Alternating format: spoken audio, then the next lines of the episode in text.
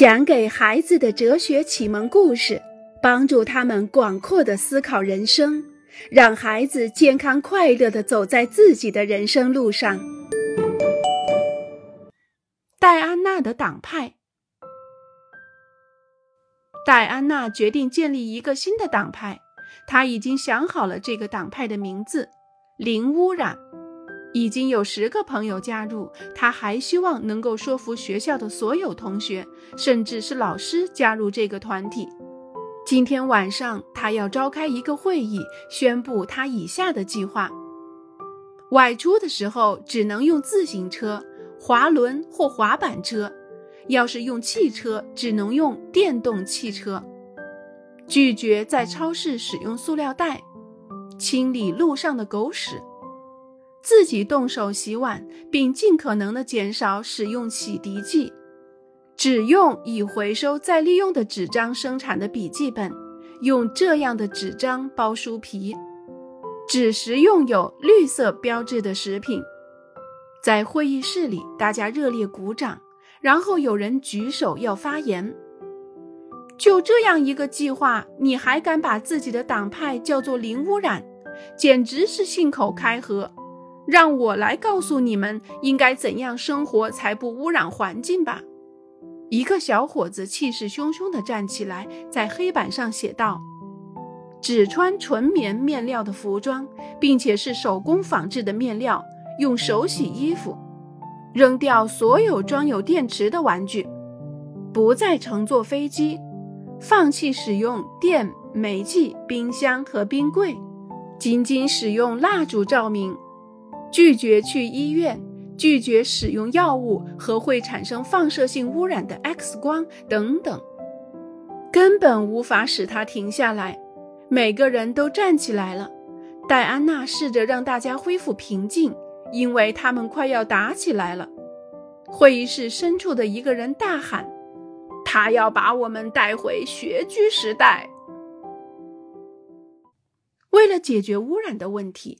这个小伙子提议取消人类经过几千年才建立起来的文明。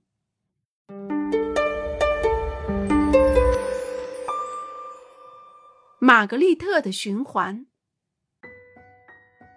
玛格丽特是一头奶牛，它每天吃青草、排粪便，大块的牛粪和泥土混合，就成为青草生长的肥料。如此一来，玛格丽特就可以继续吃青草，因为草会再生，然后它再排粪便，青草再长，它继续吃，所以就会再排粪便，然后这些过程持续下去，直到有一天玛格丽特老死，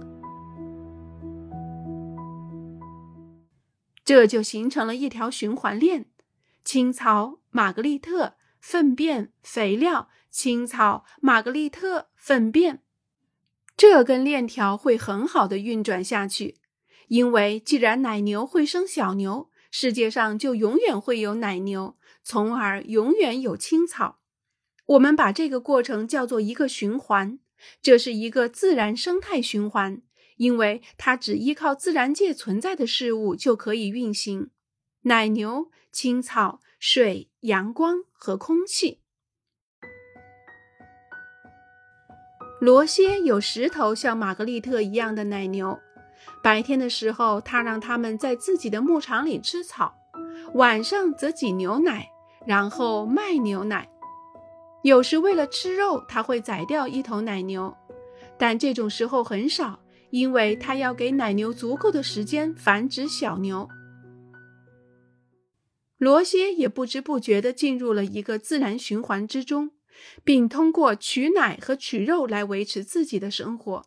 不仅如此，他还改善这个循环，把干草存储起来，作为奶牛冬天的饲料；给奶牛换牧场，把牛粪撒到田里，使牧草长得更好。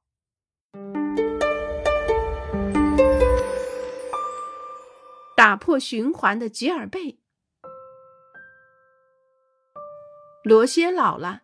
决定把他的农场卖掉，吉尔贝把它买了下来。吉尔贝觉得奶牛产的奶量和肉量都不够大，他还想用牧场来种土豆，而不仅仅只是青草。于是他给奶牛买了袋装的饲料，奶牛们也很愿意吃这种饲料，并且吃了以后长得更快。为了种土豆，他重新耕耘那片田地，还考虑到应该施用化肥，这样土豆会长得更快更大。在吉尔贝的管理下。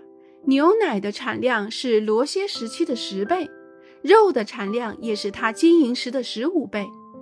除此以外，古尔贝还收获了好几百公斤的土豆。几年以后，一些奇怪的事情在他农场里发生了。上个月，两只奶牛在地上打滚，然后死掉了，兽医也无法解释原因。农场后面的河里漂起十几条死鱼。地里的土豆也越长越小。经过调查，一切都水落石出。新饲料让奶牛害病，地里的化肥流到了河里，毒死了鱼儿。土豆地也因为不断的催肥生产而变得贫瘠。从古到今，人类一直在向大自然索取需求，这很正常。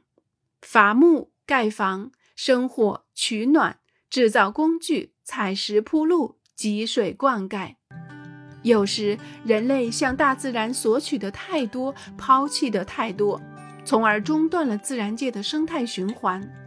人类应该和谐地融入这个运转良好的循环之中，然而他们却把它破坏了，就像吉尔贝一样。